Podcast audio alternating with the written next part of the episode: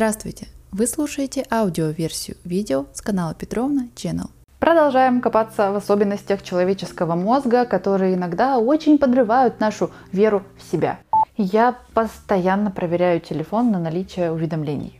И даже если там уведомлений-то нету, я все равно захожу во все приложения и проверяю еще вручную. Вдруг все-таки что-то пришло. А если ничего не пришло, то ленту листаю. Долго могу листать. Хотя там даже интересного-то ничего нет. А я все равно листаю и листаю. Руки так и тянутся. Что со мной не так? Ну что, давай думать. Сколько человек живет в настолько информационно насыщенной среде?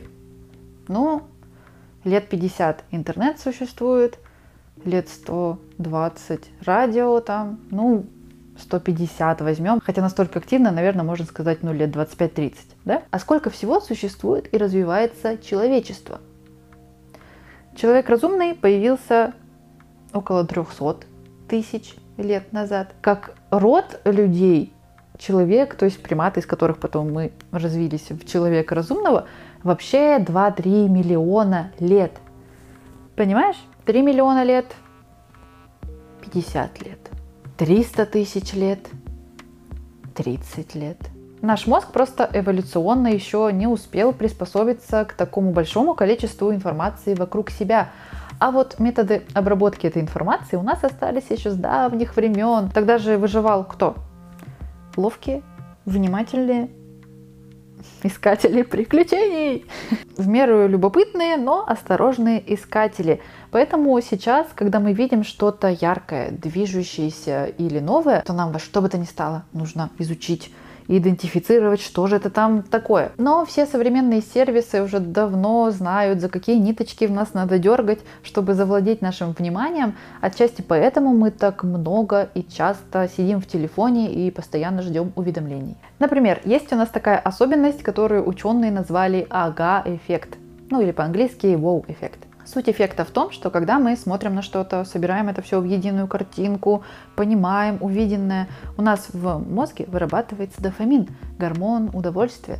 То есть для нас, получается, это прямо радость, самое настоящее идентифицировать увиденное. Открыл ага-эффект Вольфрам Шульц при помощи обезьяны и виноградного сока. Вот сейчас внимательно вдумайся, как именно проходил эксперимент. Обезьянку сажали перед экраном. На этом экране показывались различные формы, рядышком находился рычаг и трубка из потолка торчала.